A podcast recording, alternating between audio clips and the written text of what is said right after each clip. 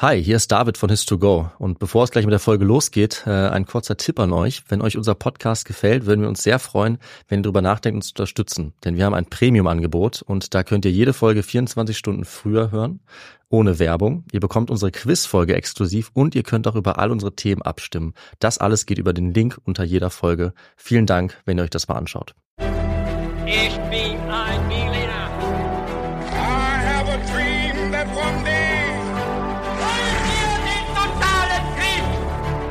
Niemand hat die Absicht, eine Mauer zu errichten.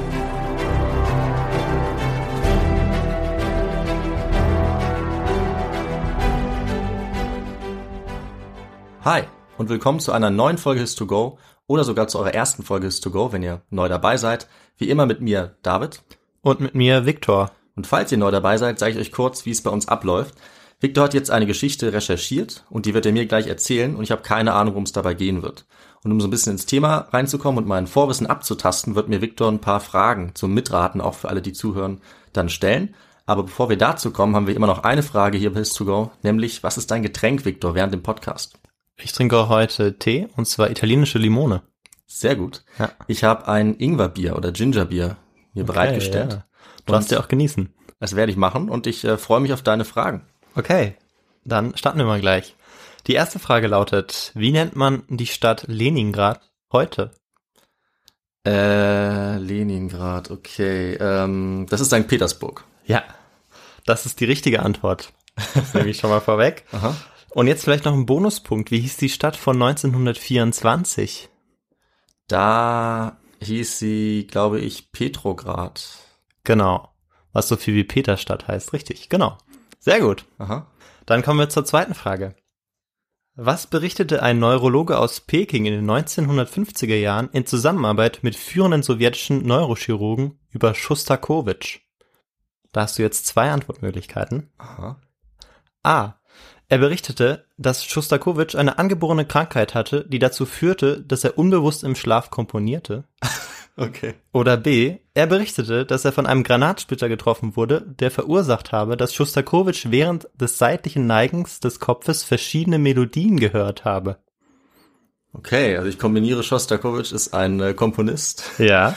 Äh, ja, den Namen habe ich schon mal gehört. Und du hast zwei sehr verrückte Antwortmöglichkeiten. Mhm. Äh, ja, dann sage ich doch mal, dass ähm, er äh, im Schlaf komponiert hat. Okay. Dann kommen wir zur dritten Frage. Also wir werden noch rausfinden, was dann die Lösung sein wird. Mhm. Ähm, die dritte Frage. Wie viele Sinfonien schrieb Schostakowitsch? Waren das A 5, B 15 oder C 25? Okay, äh, ja, der hat bestimmt ein paar geschrieben. Ich sag mal 25. Okay. Und jetzt die vierte Frage, die auch gleichzeitig die letzte Frage ist. Wie lange dauerte die Belagerung Leningrads? Da darfst du jetzt mal, Ah. Ja, schätzen. Okay, also wir befinden uns im Zweiten Weltkrieg. Völlig richtig. Ah, Gut. Ähm, genau, wir haben ja den Angriff auf die Sowjetunion. Mhm. Das heißt, es äh, kann sich um nicht allzu viele äh, Jahre handeln. Mhm. 42, also sagen wir mal zwei Jahre. Okay. Alles klar. Wir schauen, was die richtige Antwort sein wird. Ja, David, vor zwei Tagen war ich auf einem ziemlich wilden Geburtstag und zum Glück gab es daneben so einer orangenen Alkohol-Mischgetränk-Bowl, könnte man sagen, noch alkoholfreie Getränke. Und unter anderem gab es da auch einen selbstgemachten Eistee mit frischer Minze, schön zubereitet. Und das hat mich natürlich direkt an unseren Getränkefetisch erinnert in unserem Podcast. Für den ist unser Podcast eben auch bekannt. Und ich glaube, wenn ich darüber nachdenke, haben wir wahrscheinlich sehr, sehr, sehr viele verschiedene Getränke uns mittlerweile genehmigt. Also 150 Folgen, 300 Getränke. Ich komme überhaupt nicht mehr mit. Stimmt, ja. Ja, ist total krass. Und mich würde ja schon mal interessieren, was wir so am häufigsten getrunken haben. Aber na, in letzter Zeit bin ich ja viel mit meinem Rennrad auch unterwegs, wie du ja weißt, an meinem Vintage-Ding. Da schraube ich äh, ja auch relativ viel rum und endlich kann ich damit auch wieder Touren fahren. Und bei der ersten Tour, da hatte ich nur Wasser dabei und irgendwie war ich gegen Ende ziemlich platt. Also wirklich, also meine Beine waren dann so schwer. Und dann habe ich mir gedacht, ich muss mir jetzt was Elektrolytehaltiges in die Trinkflasche mischen und hab's mit dem Pulver von Holy probiert. Und das hat echt richtig was gebracht. Also das muss man jetzt echt glauben. Und ähm, das war außerdem noch richtig lecker. Holy Lemon Hydration war das und da ist eben ordentlich Elektrolyte und Mineralstoffe drin und ich glaube, du als Sportler weißt ganz genau, was ich meine. Ich habe dann dummerweise das Pulver auch noch mit meinem Kumpel geteilt. Ich hätte wahrscheinlich eher noch mehr gebraucht. Kann ich verstehen, das ist ähnlich bei mir.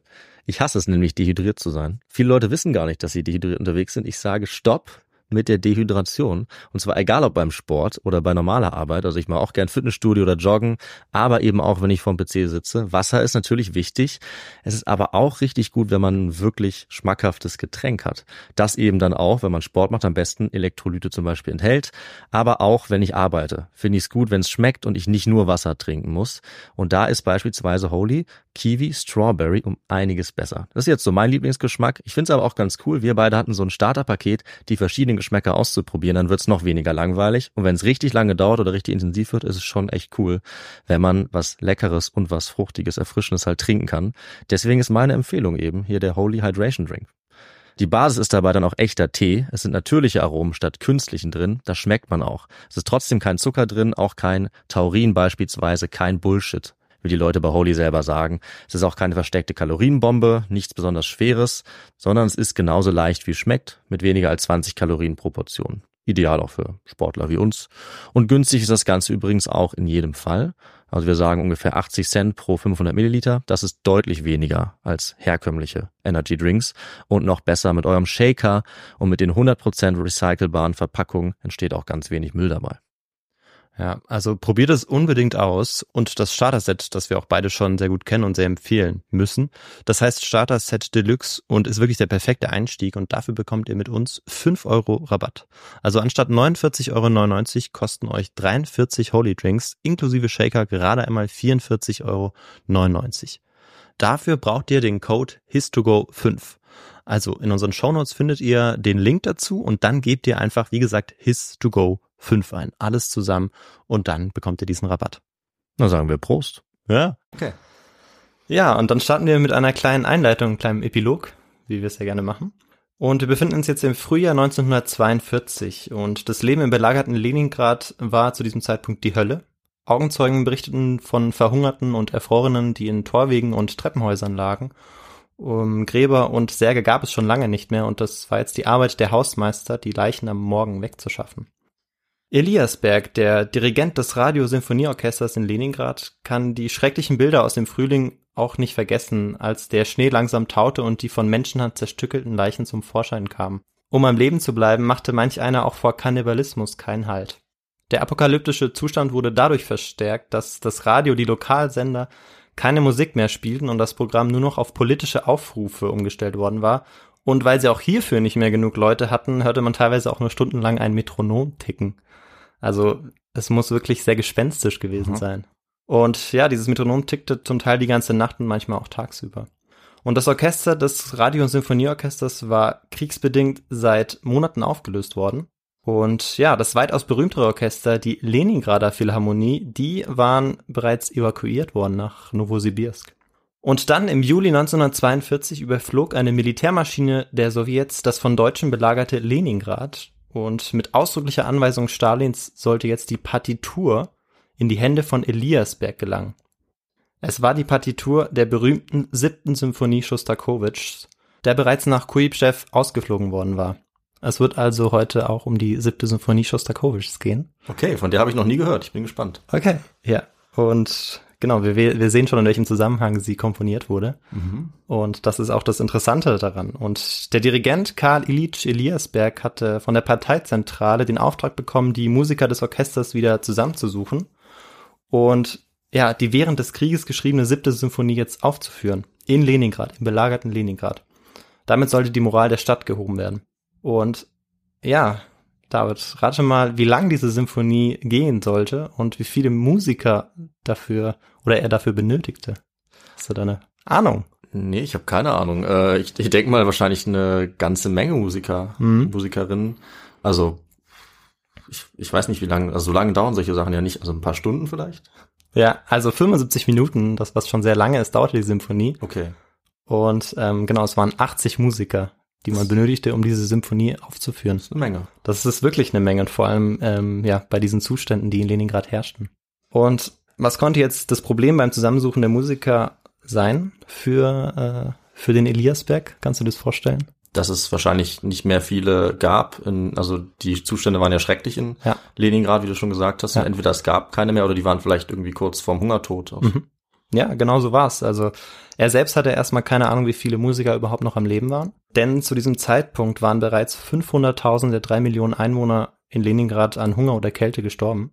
Und seinem ersten Oboisten fehlt nach einem Angriff durch eine Granate im Dezember alle Finger der rechten Hand, außer dem Daumen. Und andere waren bereits verhungert und erfroren oder waren für das Militär abgestellt worden. Und dieser Anblick ließ den Dirigenten dann auch verzweifeln, der sich fragte, welchen Sinn die Kunst denn in Anbetracht dessen überhaupt noch hatte. Aber Eliasberg war fest dazu entschlossen, die siebte Symphonie in Leningrad aufzuführen, wobei er war zwar fest entschlossen, diese Symphonie aufzuführen, aber eigentlich konnte er auch nicht wirklich ablehnen, weil die Aufführung bereits eine beschlossene Sache war und ja, Eliasberg gegen diesen Befehl eigentlich gar nicht vorgehen konnte. Und ja, eigentlich wäre Eliasberg diese Ehre gar nicht zuteil geworden, weil das eigentliche Orchester, das das hätte aufführen sollen, war schon längst ausgeflogen, genauso wie der Dirigent auch, Mhm. äh, um sie zu schützen. Das heißt, die zweite Musikgarde musste jetzt in dieser Hölle von Leningrad ausharren und jetzt auch noch dieses Stück aufführen. Das war ein direkter Befehl von Stalin, meintest du äh, Genau. dafür, ne? Ja. ja, dann ist auch klar, dass man da nichts gegen macht, weil wir wissen aus anderen Fällen, wer sich gegen Stalin irgendwie widersetzt oder nicht das, was nicht das macht, was man gesagt bekommt, äh, hat sehr große Probleme. Genau, und darum wird es auch noch so ein bisschen gehen, auch dieses Verhältnis zwischen Schostakowitsch und äh, Stalin, das sehr interessant ist auch. Ja, cool. Genau, und äh, ja, Eliasberg klapperte jetzt die Krankenhäuser ab und suchte überall in der Stadt nach Verstärkung für sein dezimiertes Orchester. Und das Radio startete jetzt auch einen Aufruf an alle Musiker, sich zu melden. Und der General in der Stadt, der ähm, ordnete ja an, dass jetzt jeder, der ein Instrument spielen konnte, dafür, dass er jetzt im Orchester spielte, auch Fronturlaub bekam. Ähm, das heißt im Prinzip in Leningrad, dass man zumindest ein paar Tage nicht an die Front musste oder nicht kämpfen musste, sondern dann eben spielen durfte, aber natürlich vor dem Hunger war man immer noch nicht sicher. Und ja, nur 15 Musikerinnen und Musiker seines Radiosinfonieorchesters waren noch verfügbar und konnten noch mitspielen. Und so war es dann der Fall, dass der Rest mit ja, Leuten aus der Militärkapelle aufgefüllt wurde, Okay, damit also er auf seine 80 Musiker kam. hat er dann doch geschafft. Ja, okay. genau. Und jetzt war es ein behelfsmäßiges Orchester eigentlich nur und die Musikerinnen und Musiker hatten zwar den Winter überlebt, aber sie waren natürlich alles andere als gesund und vollkommen abgemagert. Du hast ja vorher schon erwähnt, dass die, oder ja, wir hatten schon erwähnt, dass die Zustände ja sehr schlimm waren in Leningrad und dass jetzt auch der Zustand der Musiker natürlich auch dementsprechend ist. Und ja, in der ersten Probe war es so, dass die Streicher kaum ihre Bögen halten konnten. Die Bläser konnten die Luft nicht lang genug anhalten und ja, das ganze Unterfangen schien eigentlich aussichtslos und es war alles in allem eigentlich ein Fiasko, diese erste Probe. Und daraufhin soll der Dirigent Eliasberg geschrien haben, das schaffen wir nie. Und einer der Musiker, Posaunist Michael Pavionov, hat in einem Interview mit dem Guardian 2001 über den Probenalltag gesagt, für Späße oder einen Schwatz war keine Zeit. Wir kamen, machten unseren Job und gingen wieder. Die Musiker waren in einem jämmerlichen Zustand. Um ehrlich zu sein, niemand war so richtig enthusiastisch. Manchmal fiel einer von uns beim Spielen vor Erschöpfung einfach um.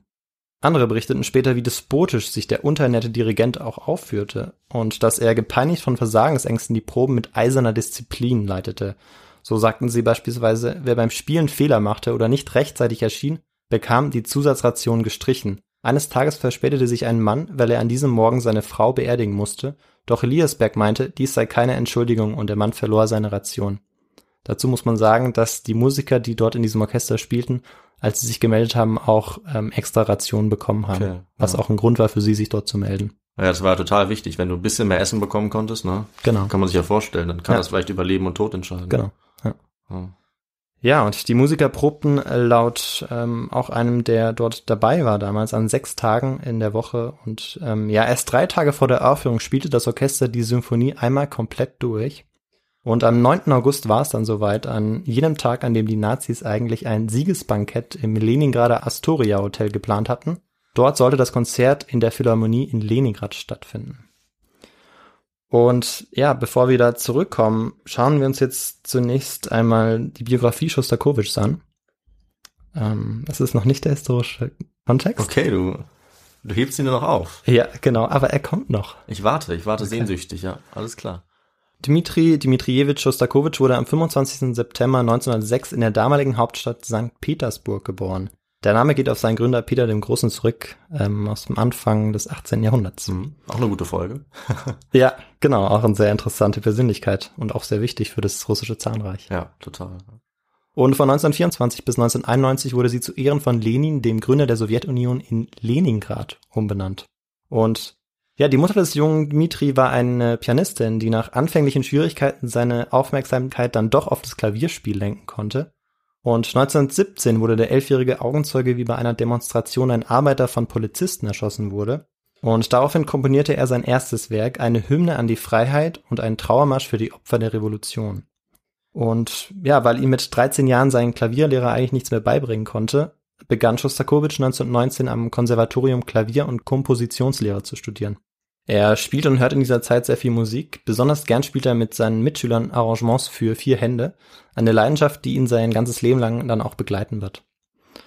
Und Anfang der 20er Jahre befindet sich seine Familie dann in einer finanziellen Notlage, als 1922 sein Vater nämlich stirbt. Und ja, der hatte sich darum gekümmert, dass die Familie versorgt wird. Und jetzt war es an Schostakowitsch, ähm, Geld zu verdienen. Denn die Familie brauchte dringend Geld und er hatte die besten Möglichkeiten. Und was meinst du, David, was hat er da gemacht? Kann was, eigentlich nur was Musikalisches gewesen sein, nehme ich mal Mhm. an, wenn das schon seine Ausbildung war, oder? Dann zu dem Zeitpunkt. Genau, ja. Also er, er jobbte einfach als Pianist ähm, an mehreren Stummfilmkinos und er arbeitete ähm, zu diesem Zeitpunkt bis zur Erschöpfung. Und später sagte dann Schostakowitsch auch, dass er in dieser Phase ja seine Gesundheit schon auch stark aufs Spiel gesetzt hat. Und ähm, ja, von diesem Zeitpunkt an sollte er auch immer wieder an Lungen- und Lymphdrüsentuberkulose leiden. Und diese Leiden sollte er auch sein Leben lang haben. Oh ja, oh war ja. Genau, also ähm, er hat sich da und seine Gesundheit auch für die Familie dann geopfert. Und im Alter von 19 Jahren macht Schostakowitsch äh, seinen Abschluss am Konservatorium. Seine Diplomarbeit war die erste Symphonie. Bei der Erstaufführung im Mai 1926 in der Leningrader Philharmonie wurde nach einem überwältigenden Applaus der zweite Satz als Zugabe noch einmal gespielt. Und im Anschluss daran gewann Schostakowitsch dann weltweite Anerkennung. Und seine große Sorge blieb aber jetzt weiterhin das mangelnde Geld für die Mhm. Familie. Das hat noch nicht gereicht, obwohl er weltberühmt war, ne? Genau, er war berühmt, aber ähm, ja, die Aufträge waren meistens auch von der Partei sozusagen gestellt und Ah. es war so, dass man dadurch nicht viel Geld verdienen konnte. Mhm. Ähm, was aber viel Geld ähm, versprach, war eine Karriere als Virtuose, als Pianist, als Solopianist. Und das versuchte er auch. Und ja, am Anfang wusste er noch nicht so genau eigentlich, was er werden will, Komponist oder Solist. Ähm, und 1927 machte er dann eine Schlüsselerfahrung. Und äh, zwar machte er da beim internationalen Chopin Klavierwettbewerb mit. Ähm, ein internationaler Wettbewerb, bei dem auch ähm, ja auch von ganz Europa zumindest zu diesem Zeitpunkt eben Musiker kamen. Mhm. Und ja, bei diesem Auftritt hat er leider nicht so einen großen Erfolg. Ach so. äh, es ist nämlich so, dass die russische Delegation tatsächlich ähm, ja große Erfolge feiert. Also viele einzelne Musiker sind auch da ganz weit vorne bei der Preisverleihung. Schostakowitsch allerdings ja ist nicht unter den Preisträgern. Oh. Und das war für ihn eine unglaubliche Erniedrigung und ja, bedeutete dann, dass er Komponist wurde, Ah. äh, worüber wir uns heute sicherlich sehr freuen können. Und beides wäre irgendwie nicht gegangen, also Er ist weiterhin als Pianist aufgetreten, ja. ähm, aber es ist schon so, dass du sich sozusagen auf eine Karriere konzentrieren musst. Du kannst natürlich Mhm. nebenbei auch kleinere Stücke komponieren, aber wenn du ein großer Komponist werden willst oder ein großer äh, Pianist, Virtuose, dann musst du dich darauf konzentrieren. Okay. Und ähm, genau, es kam für ihn dann nicht in Frage, irgendwie beides zu probieren, sondern er machte dann eines richtig. Aber er hat seine Stücke auch, ähm, seine Symphonien auch oft auf dem Klavier noch vorgespielt. Mhm. Auch noch lange Zeit. Ja, äh, jetzt gab es aber noch eine andere historische Persönlichkeit, die besonderes Interesse an dem Erfolg junger sowjetischer Musiker hatte und ähm, sehr auch sehr zufrieden war jetzt mit diesem Erfolg der russischen Delegation in Warschau. Und David, was meinst du, wer könnte das gewesen sein? Ja, jetzt kommt bestimmt äh, Stalin ins Spiel, oder? So ist es, genau. Jetzt kommt Stalin ins Spiel und der interessierte sich sehr für Kultur und Musik und für seine russischen ähm, Musiker und Künstler natürlich. Aber vor allem erkannte er bereits sehr früh ihren politischen Nutzen und ihren Propagandawert an und das war eben ein ganz wichtiger Aspekt. Und man muss eben bedenken, zu dieser Zeit war es so, dass die westliche Presse die Bolschewiki als asiatische Barbaren und ja auch den russischen Kommunismus als Feind jeglicher humanistischer Kultur sahen. Und das war natürlich ein gutes Mittel, um dagegen vorzugehen und zu beweisen, dass das nicht der Fall ist. Und er hat den Künstlern auch deshalb verhältnismäßig sehr viel Freiheit gegeben, weil er wusste, dass auch nur ähm, ja eine relativ liberale Kunst und Kultur und Musik dann auch dazu fähig ist, sozusagen ja Musikstücke hervorzubringen, die dann auch international anerkannt sind. Wenn er jetzt äh, immer dieselbe Musik hätte spielen lassen wollen, dann wäre es schwierig gewesen, Mhm. dort Anerkennung zu finden, auch im Ausland. Und Schostakowitsch widmete sich jetzt eben der Komposition und nahm aber damit auch in Kauf, und das war ihm zu diesem Zeitpunkt auch bewusst, dass seine Musik politisch dennoch konform sein musste. Also man hatte natürlich schon gewisse Freiheiten, die im Vergleich zu anderen Bereichen in der Gesellschaft größer waren, dennoch ähm, Einschränkungen und musste natürlich irgendwie immer ja konform mit der Partei dann auch komponieren. Das Problem war nämlich, dass der einzige mögliche Auftraggeber von Symphonien, Opern oder Balletten der sowjetische Staat war und genau, der verlangte dann auch von Anfang an ideologische Treue. Von dem hören wir auch gleich nochmal mehr Kontext, oder? Nehme ich mal an. Genau, von einem sowjetischen Staat meinst du? Genau. Ja, also da kommt noch ein Partei. historischer Kontext. Ja. Okay, perfekt. Ja. Aber der wird ähm, dahingegen nicht so ausführlich sein, da kannst du gerne noch was anfügen, wenn du möchtest. Alles klar. Ja, und nochmal kurz zu seiner Musik, wie sie denn so war. Also im Allgemeinen war Schostakowitschs Musik futuristisch und atonal und so eine Mischung aus Konvention und Revolution. Und äh, ja, war dann auf ähm, ein kompositorisches Handwerk fundiert und war eben durch fantasievolle Instrumentierung und moderne Melodik und Harmonik bestimmt. Also nicht unbedingt durchweg geeignet für Propaganda, einfach weil sie zu experimentell ist. Und ja, Schostakowitsch erhielt dann im März 1927 den Auftrag, für die Feierlichkeiten zum 10. Jahrestag der Oktoberrevolution eine Art Hymne zu schreiben. Und das nahm er dann auch an. Und diese Widmung eigentlich an den Oktober war für ihn dann viel mehr Lohnarbeit, auch weil er immer noch dringend Geld benötigte. Und ähm, von diesem Zeitpunkt an wurde Schostakowitsch dann für viele westliche Musikwissenschaftler der Nachkriegszeit zum propagandistischen Auftragskomponisten der sowjetischen Regierung. Und ja, das ist bis heute eigentlich hoch umstritten und ist eben auch das, dieses Verhältnis auch zwischen Stalin und Schostakowitsch, das wir uns heute auch noch näher anschauen, das so spannend ist. Ja, und das Verhältnis eben zwischen politischem Konformismus und künstlerischer Freiheit wird jetzt Schostakowitsch in seinem Leben und in seiner Musik begleiten. Und es gibt aber auch viele Hinweise, die eindeutig darauf hinweisen, dass Schostakowitsch das Vorgehen der Partei verurteilte. Also er nahm zum Beispiel mit Kraus die Umbenennung von Peterstadt, Petrograd in Leningrad. Und ja, bei der Komposition seiner zweiten Sinfonie lernte Schostakowitsch dann 1927 seine spätere Frau Nina kennen, die er dann auch 1932 heiratete. Und zu diesem Zeitpunkt komponierte Schostakowitsch scheinbar parteikonform, aber hinter den scheinbaren Zugeständnissen an das stalinistische Regime versteckte Schostakowitsch dann doch an vielen Stellen auch seiner Komposition eine Mischung aus Spott, Sarkasmus und Kritik an den gesellschaftlichen Zuständen.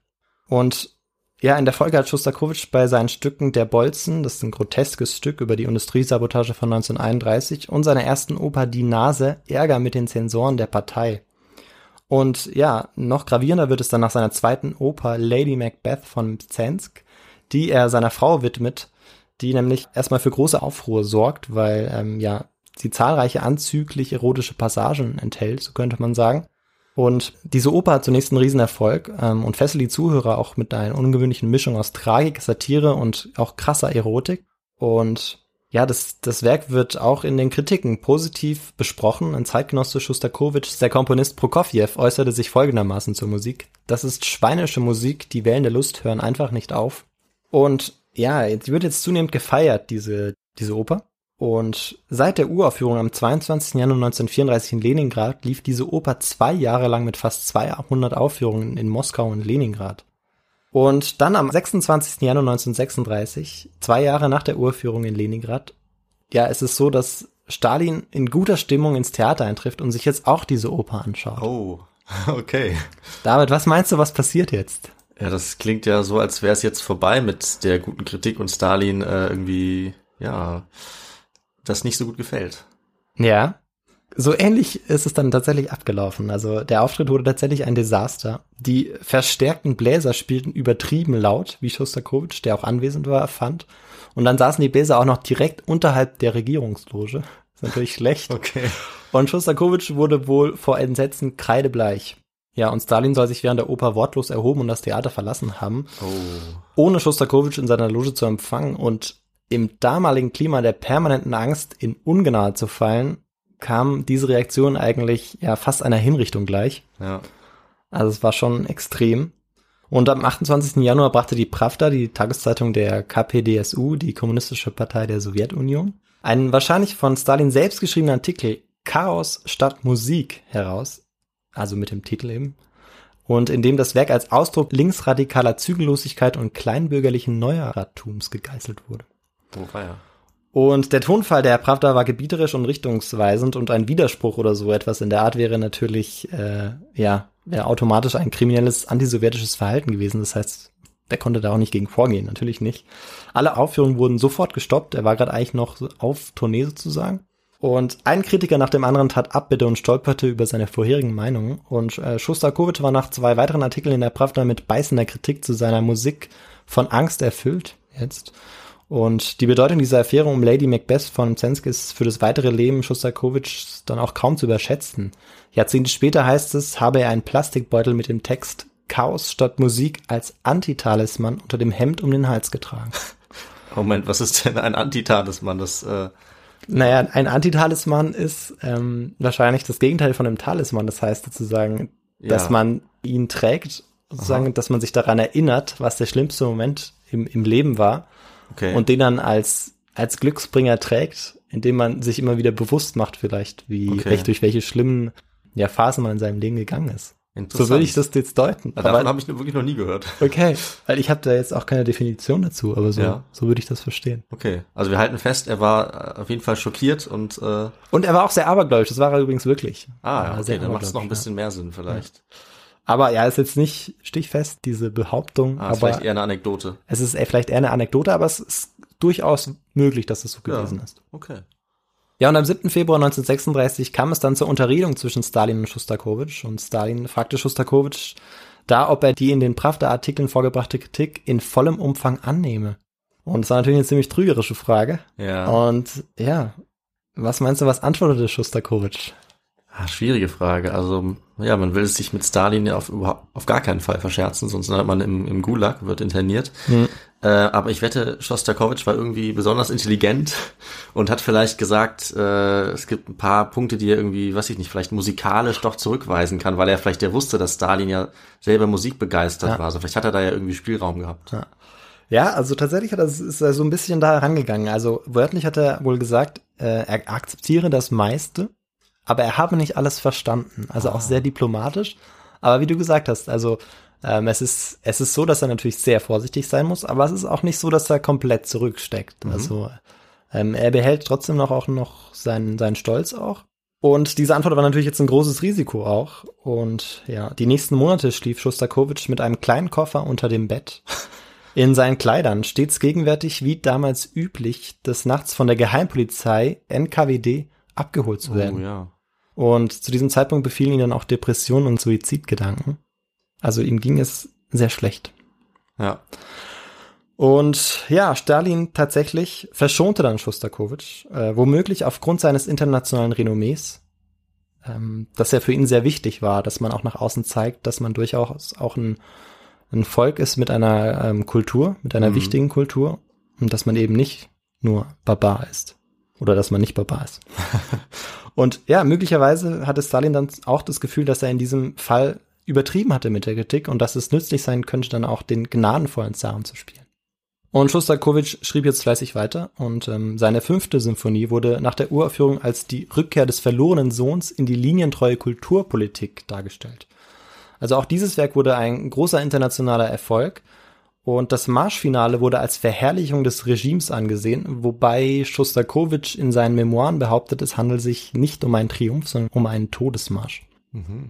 Also nicht alles, was damals ähm, in eine Richtung interpretiert wurde, war dann auch so gemeint.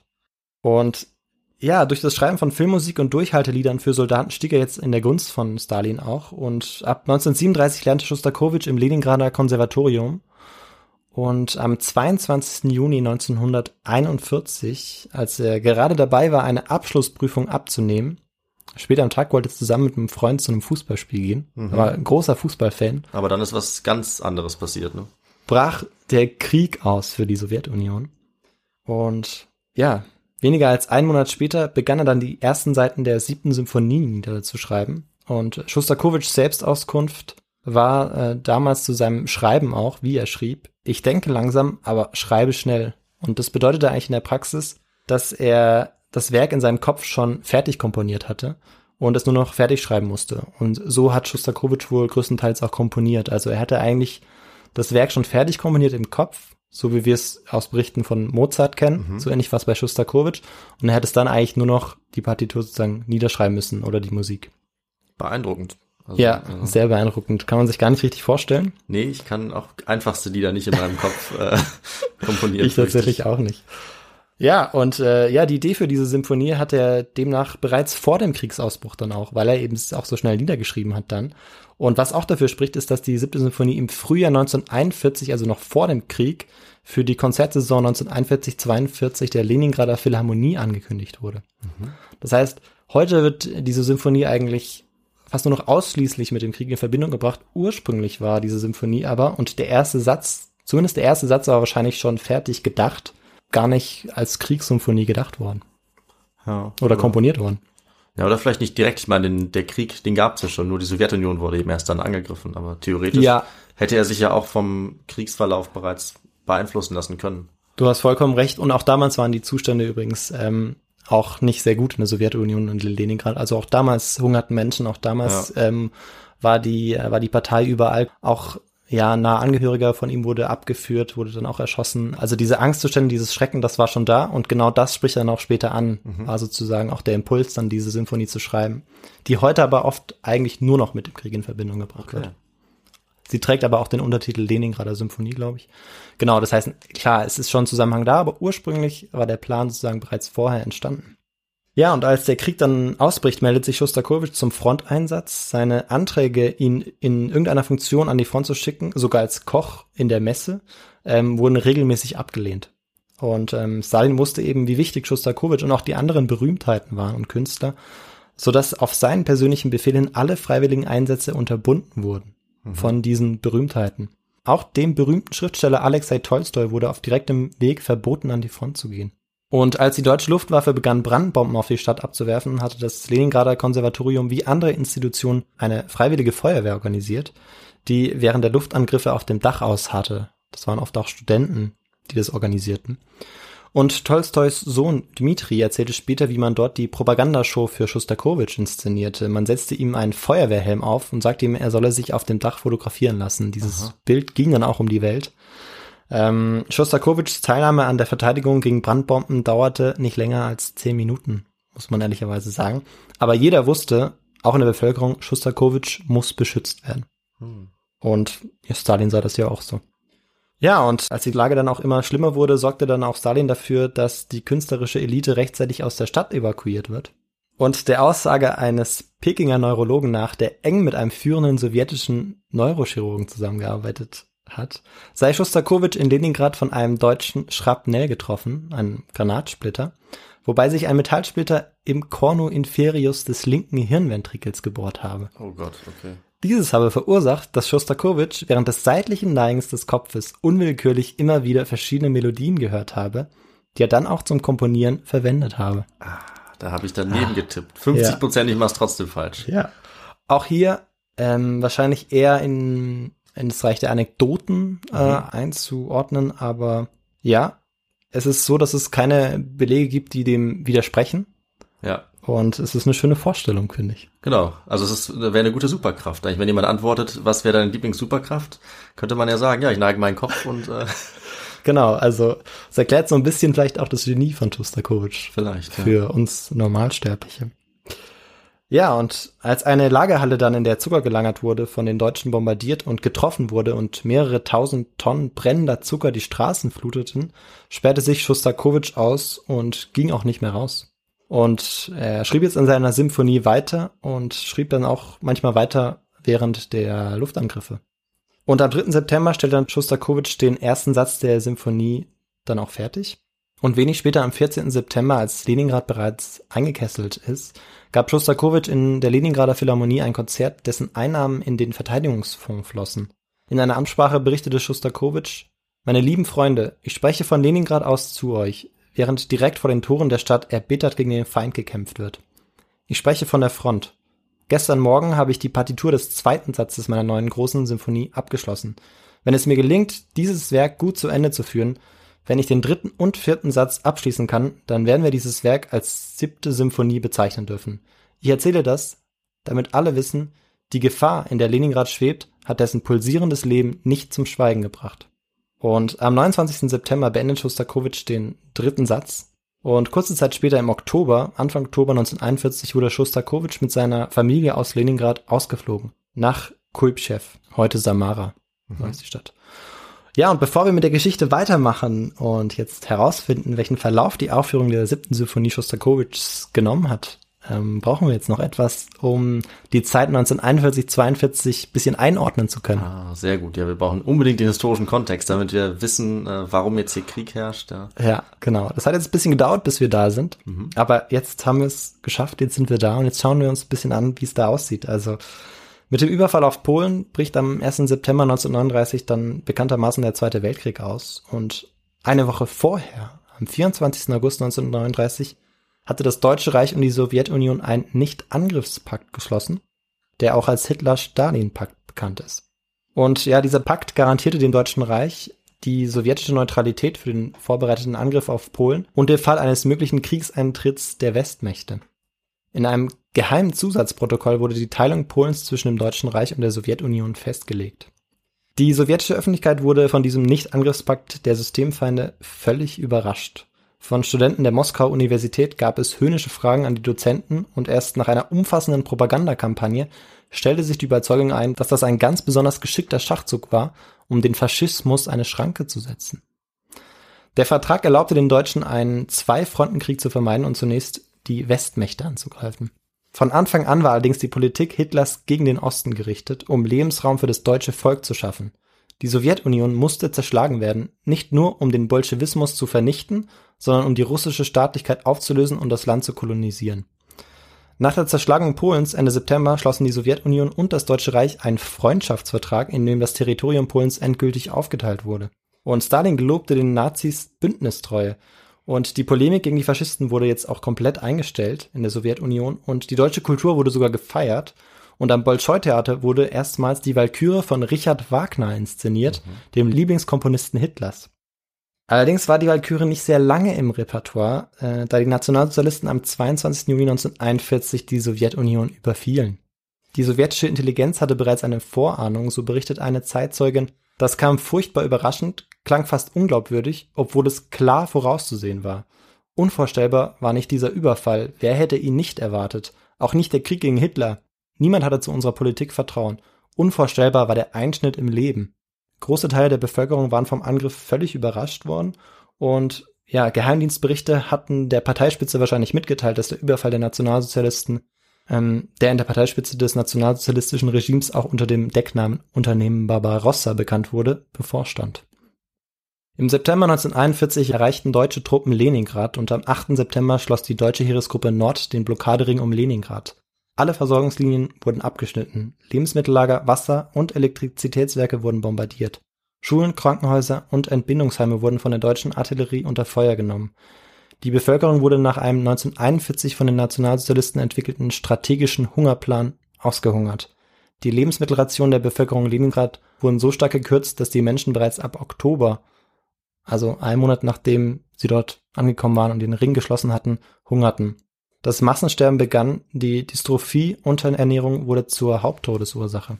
Der einzige Weg, eine Versorgung sicherzustellen, war aus der Luft und im Winter über die Eisstraße über den zugefrorenen Ladoga-See, die Straße des Lebens. Allerdings konnte über diese Wege natürlich nicht die gesamte Bevölkerung versorgt werden. Und wie ich es eingangs erwähnt habe, bis zum Auftritt der siebten Symphonie Schostakowitschs am 9. August waren bereits 500.000 Menschen an Kälte und Hunger gestorben. Mhm. Ja, ja, was ich vielleicht noch dazu sagen würde, ähm, was den Kontext angeht, ist ja äh, die Zeit, in der er dann sozusagen äh, ausgebildet wurde. Und das kann man ja vielleicht noch kurz dazu sagen, warum er da so viel Angst hatte, vielleicht vor Stalin. Weil als Stalin die Macht übernommen hat, so Mitte oder Ende der 1920er Jahre, hat er ja seinen eigenen, seinen größten Konkurrenten Trotzki, hat er verjagt und dann quasi ganz eisern äh, die Gewalt übernommen. Und dann kam ja der sogenannte stalinistische Terror. Das heißt, alle, die irgendwie nicht konform waren mit der Linie, Linie Stalins, die äh, mussten entweder fliehen oder wurden eben von ihm dann oder auf seinen Befehl hin ähm, gefangen genommen, in diese berüchtigten Gulag-Arbeitslager deportiert, wurden äh, vielfach öffentlich äh, verurteilt, in Schauprozessen hingerichtet oder mussten eben sehr, sehr lange hinter Gitter. Und diese großen stalinistischen Säuberungen und auch andere äh, Teile seiner Politik haben ja zu Millionen Opfern geführt. Und deswegen gab es dieses Klima der Angst zu dieser Zeit, so dass Leute, also Künstler, intellektuelle Schriftsteller eben ähm, ja wahnsinnig Angst hatten und keine Möglichkeit hatten, sich äh, so zu äußern, wie sie eigentlich wollten. Und das, denke ich, trifft dann eben auch auf Shostakovich zu, der einfach vor diesen Säuberungen Angst hat und deswegen äh, versucht hat, krampfhaft auf der Linie Stalins zu bleiben. Ja, also genau so war es auch. Und wichtig ist vielleicht bei Shostakovich noch, dass es ähm, viele russische Komponisten gab, die dann auch geflohen sind aus der Sowjetunion. Ja. Ähm, weil sie eben nicht mehr unter diesem Terrorregime leben wollten oder auch dann nicht eben nicht frei komponieren konnten. Und das ist eben auch immer Teil sozusagen des, des Lebens von Shostakovich war, der ja große Teile seines Lebens eigentlich an, auch in Angst leben musste und ja ständig damit konfrontiert war, auch wie mhm. wir gehört haben. Ähm, und damit kommen wir zurück zu unserer Geschichte. Ja, und zur Aufführung. Aber bevor das Konzert in Leningrad stattfinden konnte, musste natürlich sichergestellt werden, dass die Philharmonie vor feindlichem Feuer geschützt ist. Mhm. Ja, und was macht man da, David? Hast du da eine man, Ahnung? Verschiedene Möglichkeiten. Also einen Waffenstillstand kann man wahrscheinlich nicht vereinbaren, aber schwierig. Ähm, man muss, äh, denke ich mal, dann Abwehrmaßnahmen schaffen, also vielleicht äh, Flugabwehrgeschütze bereitstellen oder sowas in die Richtung. Ja. Oder in den Bunker gehen, das würde auch gehen. Ja, oder man geht im Bunker, ja. Ähm, die sind tatsächlich sehr offensiv zu Werk gegangen, die, ähm, die Leningrader. Und äh, auf Befehl des Kommandeurs der Leningrader Front wurden am Tag des Konzertes die deutschen Geschützstellungen mit einem wahren Sperrfeuer belegt. Oh. 3000 großkalibrige Granaten gingen auf sie nieder. Und dann war es dann am späten Abend soweit. Der Rundfunkübertragung des Konzertes ging eine kurze Einführung voraus, in der es insbesondere hieß, Dmitri Schostakowitsch hat eine Symphonie geschrieben, die zum Kampf aufruft und die Siegzuversicht stärkt. Kronleuchter tauchten den überfüllten Konzertsaal in gleißendes Licht. Trotz des Hochsommers trugen die unterernährten, permanent frierenden Musiker mehrere Lagen Kleidung übereinander. Und Punkt 18 Uhr begann die Aufführung der Symphonie in der Philharmonie des belagerten Leningrads. Per Straßenlautsprecher wurde die live im Radio ausgestrahlte Sinfonie überall in der Stadt und auf allen Radiosendern im ganzen Land übertragen. Und selbst die Wehrmachtssoldaten vor den Toren der Stadt sollen den Klängen gelauscht haben. Eliasberg erinnert sich nach Kriegsende, wie deutsche Veteranen ihn aufsuchten. Schostakowitschs siebte Symphonie habe sie massiv beeindruckt. Der britische Militärhistoriker Michael Jones zitiert die Männer. Uns dämmerte, dass wir Leningrad nie einnehmen würden. Wir sahen ein, dass es etwas gibt, das stärker ist als Hunger, Angst und Tod, nämlich der Wille, Mensch zu sein. Und ein Konzertbesucher erinnerte sich später, niemand der Anwesenden wird das Konzert am 9. August jemals vergessen. Das zusammengewürfelte Orchester war mit Pullovern und Trainingsjacken, Jacketts und russischen Hemden bekleidet. Es spielte inspiriert und spannungsvoll. Der ausgemergelte Eliasberg schwebte gleichsam über ihm. Es schien, als wollte er jeden Augenblick aus dem Frack fahren, der an ihm herabhing wie an einer Vogelscheuche. Beim Finale stand der ganze Saal auf. Man konnte nicht sitzen bleiben. Es war unmöglich. Also ein Riesenerfolg. Mhm. Und ja, bereits vor den Aufführungen im August 1942 war diese Sinfonie längst ein Welterfolg gewesen, weil äh, im März ist diese Sinfonie uraufgeführt worden in Kuibchev, wo ähm, Shostakovich sich befand. Und einen Tag nach der Uraufführung im, im März hatte die Londoner Times über das Ereignis berichtet und Shostakovich war sogar auf dem Cover der Time Magazine. Wahnsinn. Während ja. des Krieges. Das Während des doch, Krieges und die alle. Kultur geht weiter die Kunst. Ne? so ist es, das. genau. Und alles noch vor unserer Aufführung. Ja, und auch ja, in London und in den USA war sie jetzt aufgeführt worden. Und spannend ist auch hier die abenteuerliche Geschichte, wie die Partitur in die USA gelangte. Sie war per Flugzeug über Afrika nach London und von dort schließlich über den Atlantik nach New York gebracht worden. Und ja, Stalin hatte gehofft und wohl insgeheim auch damit gerechnet, dass die siebte Symphonie eben diesen internationalen Erfolg haben wird. Und ja, hatte es ja dann auch. Und durch diese Art Kunst konnte man eben der westlichen Öffentlichkeit beweisen, dass die Sowjets keine Barbaren waren und dass die russischen Kommunisten gemeinsam mit den Briten und Amerikanern die hohen Werte der europäischen Kultur vor dem Faschismus schützen können. Vor allem der erste Satz sorgte für großes Aufsehen. Dort steigerte sich eine banale Melodie durch immer stärkere Instrumentierung zu einem brutalen Marsch von aggressiver Lautstärke. Der Abschnitt der Sinfonie ging als Invasion in die Musikgeschichte ein. Die Kritiker und Hörer waren überzeugt, dass dieses Thema den Einmarsch der Nazitruppen symbolisierte.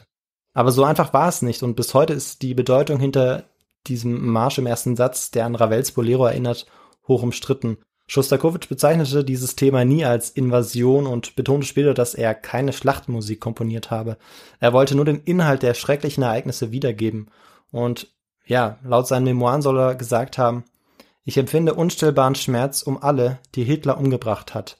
Aber nicht weniger Schmerz bereitet mir der Gedanke an die auf Stalins Geheiß Ermordeten. Ich traure um alle gequälten, gepeinigten, erschossenen, verhungerten. Es gab sie in unserem Lande schon zu Millionen, ehe der Krieg gegen Hitler begonnen hatte. Ich habe nichts dagegen einzuwenden, dass man die siebte, die Leningrader Symphonie nennt. Aber in ihr geht es nicht um die Blockade, es geht um Leningrad, das Stalin zugrunde gerichtet hat. Hitler setzte nur den Schlusspunkt. Und das ist so ein bisschen auch das Fazit zur siebten Symphonie. Und ja, seine darauffolgende in Moskau uraufgeführte achte Symphonie entstand unter dem Eindruck der Kriegsgeschehnisse und hatte auch großen Erfolg. Und als der Krieg endlich zu Ende war, erwartete die Musikwelt eine Triumphsymphonie, eine neunte. David, fällt dir vielleicht ein Komponist ein, der eine besonders berühmte neunte Symphonie geschrieben hat? Oder hast du schon mal Äh, irgendwie so im Hinterkopf was klar. von einer neunten gehört? Ist es, ähm, ich glaube Beethoven. Ja, richtig. Okay. Genau, Beethoven. Auch Dvorak mit der neuen Welt hat Ah, auch ähm, ja was sehr Bekanntes geschrieben, aber vor allem Beethoven, mit dem er oft verglichen wurde. Und ja, alle waren sich jetzt sicher, dass jetzt das Meisterwerk kommt, ein wahrer Triumphzug komponiert würde. Aha. Äh, allerdings war diese Symphonie nur 22 Minuten lang, diese neunte von Schostakowitsch. Und alles andere als feierlich. Sie hatte eher was Zirkushaftiges und Groteskes und ja, von einem grandiosen Finale fehlte jede Spur. Und nach diesem Auftritt stand Schostakowitsch wie bereits vor dem Krieg im Zentrum der Kritik. Und eine neue Diskussion über moderne sowjetische Musik entfachte. Und jetzt fiel auch die achte, die er vorgeschrieben hatte, der Zensur zum Opfer. Und alle Werke, die er nun schrieb, kamen praktisch erst nach der politischen Wende 1989, 1990 zur Uraufführung. Oh, okay. Ja, also es hat ganz schön lange gedauert.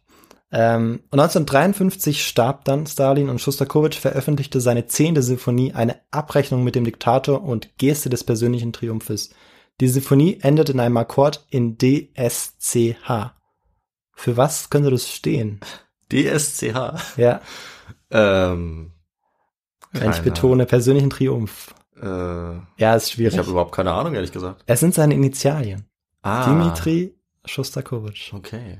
Ja. Schlau, sehr schlau. Ja, und äh, Schostakowitsch lebte weiter in einem ambivalenten Verhältnis zur sowjetischen Führungsriege und trat 1960 dann der Partei bei, was ihn später auch immer belasten sollte. Und immerhin durfte er jetzt auch ein paar zensierte Werke veröffentlichen. Mit dem Tod Stalins 1953 setzte auch für Schostakowitsch ein Tauwetter ein. Es kam zur Wiederaufführung seiner Opern. Ähm, ja, und seine letzten Jahre waren jetzt von, äh, von schwerer Krankheit gezeichnet, ähm, die Tuberkulose. Und schließlich starb dann Schostakowitsch auch am 9. August 1975 in Moskau. Er hinterließ ein umfangreiches und vielfältiges Oeuvre mit 15 Symphonien. Äh, Knapp daneben, aber ah, ja, eine Ratefrage. Allerdings. Instrumentalkonzerten, Bühnenwerken, Filmmusiken, Vokalwerken, Klavier und Kammermusik. Bis heute ist es schwierig, sich ein genaues Bild von Schostakowitschs Vergangenheit zu machen. Zu sehr wurde sie von dem Wechselspiel politischer Konformität und künstlerischer Freiheit beeinflusst. Wie kaum ein anderer Komponist transportierte Schostakowitsch in vielen seiner Kompositionen eine politische Botschaft. Und bis heute beißt sich noch so manch ein Musikwissenschaftler bei der Entschlüsselung seiner Komposition die Zähne aus. Schostakowitsch und seine Musik werden wohl immer etwas Rätselhaftes haben. Die Belagerung Leningrads, die wahrscheinlich tödlichste Blockade einer Stadt seit Menschengedenken, dauerte knapp 900 Tage. Also tatsächlich über zwei Jahre. Mhm. Vom 8. September 1941 bis zum 27. Januar 1944 und kostete mehr als eine Million Menschen das Leben. Ja, und das war meine Geschichte. Okay, vielen Dank für die Geschichte. Äh, ich wollte gerade fragen, wie lange denn jetzt die Belagerung gedauert hat. Da hast du es selber schon aufgelöst. Ja. Sehr gut. Aber ja, sehr interessant, wie man äh, unter anderem die Geschichte eines Krieges so illustrieren kann oder so vertonen kann. Äh, das war im Prinzip haben wir ja, fand, habe ich mir zwischendurch gedacht, ein Beispiel von äh, ja sehr gelungener psychologischer Kriegsführung auch gehört, weil ja diese Aufführung offensichtlich zum einen die Gegner eingeschüchtert hat und zum anderen die eigenen Leute äh, scheinbar sehr ermutigt hat. Das ist natürlich sehr spannend Hm. und auch sehr spannend, was alles äh, hineininterpretiert wurde in die ganzen verschiedenen Teile seiner äh, Komposition. Ja. Das jetzt äh, Invasion ist oder nicht. Sehr spannend. Ja, genau. Also zum einen finde ich diese Interpretation auch sehr spannend, inwieweit eben man sagen kann, ähm, dass es dieses Thema ein Invasionsthema ist oder ob es eben vielleicht sogar die Invasion der, der Sowjets auch bedeutet. Das, diese Ja. Interpretation gab es dann auch. ähm, aber auch ganz allgemein, wie, wie viel man in Musik äh, hineininterpretieren kann und wie viel man auch damit machen kann, auch das mit seinen Initialien, das macht er ja auch nicht unbewusst. Und ähm, ja, so ganz viele Phänomene, die, die spannend sind und die auch damit zusammenhängen, dass eben es dort diese, diese Scheinfreiheit gab für diese Künste, für die Musiker in der Sowjetunion, Ja. was ja schon eben außer, außergewöhnlich war in dem, eben in dem System der Unterdrückung. Und ähm, trotzdem musste man irgendwie noch politisch konform sozusagen seine Musik irgendwie Ja. komponieren. Aber viele Leute, die das dann in- interpretiert haben oder ähm, ja, die es dann versucht haben zu verstehen, diese Musik, die haben es oft gar nicht verstanden, was Shostakovich da geschrieben hat. Und bis heute ist es natürlich schwierig zu sagen, okay, was hat er wirklich gemeint damit? Aber dieses, dieses Spannungsverhältnis fand ich auch sehr spannend. Und natürlich auch diese Geschichte um Leningrad dann in der siebten Symphonie. Genau. Ja, faszinierend, wie so auch äh, Musik, was das alles aussagen kann, wie es in der Geschichte äh, ja doch so immer äh, solche Wichtigkeit auch erlangen kann. Also Mhm. fand ich sehr spannend die Kombination mit einer dem eines der traurigsten Kapitel ja eigentlich Ja. des Zweiten Weltkriegs des 20. Jahrhunderts, diese schreckliche Belagerung ähm, und dann diese ja sehr menschliche Geschichte Mhm. auch über Musik. Ähm, genau und dazu ähm, kann man ja vielleicht jetzt mal noch drüber reden, was du für Literatur verwendet hast, weil da hast du wahrscheinlich ein Ja. paar, äh, paar Quellen auch gebraucht. Ne? Genau, richtig. Also bevor ich die äh, Quellenansage, möchte ich noch vielen Dank sagen an Hanna, die diesen großartigen Themenvorschlag hatte, ähm, den ich jetzt in die Tat umgesetzt habe. Und ja, zur Literatur, ich habe zwei Werke benutzt, zwei Werke von Solomon Volkov, ähm, ein Werk mit dem Titel Stalin und Shostakovich und ein anderes mit die Memoiren des Dmitri Shostakovich. Ähm, dort hat sich Solomon Volkov mehrmals mit Shostakovich getroffen ähm, am Ende seines Lebens, am Ende des Lebens von Shostakovich. Und ähm, daraufhin sind dann diese Memoiren entstanden, die dann erst posthum veröffentlicht wurden.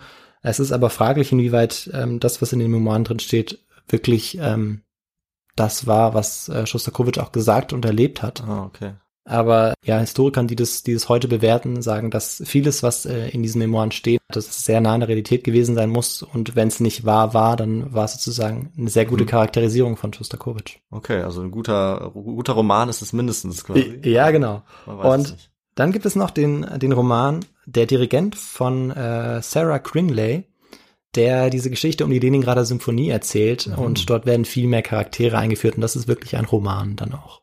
Okay. Genau. Wo es um Shostakovich, aber vor allem um den Dirigenten Elias Berg geht. Ja, super. Sehr interessant. Äh, Und ich würde gleich da ansetzen. Mir ist nämlich auch währenddessen ein Roman eingefallen, den ich gelesen Ja. habe. Und zwar ist es äh, Stadt der Diebe. Ich habe jetzt kurz mal nachgeguckt von David Benioff. Und äh, den äh, habe ich als äh, ja als Jugendlicher gelesen. Das ist eher ein Kinderbuch, aber kann man auch als Erwachsener lesen. Ähm, da geht es eben um die Belagerung von Leningrad, um zwei Kinder, die da äh, ums Überleben kämpfen. Okay. Also auch sehr berührend, aber auch wirklich äh, ja sehr sehr erschreckend auch. Ja. Und äh, mir ist auch noch eingefallen der Film äh, Death of Stalin. Den äh, kann man auch empfehlen in dem Zusammenhang. Da geht es nämlich gerade um dieses äh, Gefühl des Terrors und seine äh, Gewaltherrschaft, die dann eben endet und was danach passiert. Auch sehr spannend. Also da, wenn man ein bisschen in diese Zeit eintauchen möchte, auch eine Empfehlung von mir. Da gibt's viel, ja. Ja, und äh, jetzt, wo wir das geklärt haben, gibt's aber, glaube ich, nur noch eine Sache, die wir machen müssen. So ist es genau. Wir brauchen noch ein bisschen äh, Infos zu, wie man uns unterstützen kann. Genau. Und das kann man äh, ja mittlerweile über einige Wege machen. Also man kann es natürlich jederzeit äh, folgen oder bewerten, also zum Beispiel bei Spotify oder Apple Podcasts. Da helfen uns die Bewertungen auch sehr weiter. Man kann uns auch überall sonst abonnieren, wo man gerne äh, Podcasts hört. Ihr könnt es natürlich auf jeden Fall schreiben. Zum einen unsere Feedback-Adresse, das ist äh, feedback.histogo at gmail.com oder über das Kontaktformular auf unserer Website, da geht das auch, histogo.de. Da könnt ihr uns natürlich auch sehr gerne spenden und uns finanziell etwas unterstützen für Literatur, Technik oder ähnliches. Dann habt ihr die Möglichkeit, uns bei Instagram oder Twitter zu folgen. Und ich glaube, ich habe jetzt alles abgehakt. Mhm, ich glaube auch. Und dann würde ich sagen, ähm, schauen wir mal, was ich in zehn Tagen als nächste Folge mitbringe. Das wird dann am 20. soweit sein. Ich weiß schon, was es ist. Äh, Es wird in eine andere Epoche gehen. Ich denke, man kann Okay. sich drauf freuen. Und bis dahin sagen wir, bleibt weiterhin gesund und bis zum nächsten Mal. Bis zum nächsten Mal. Ciao. Ciao.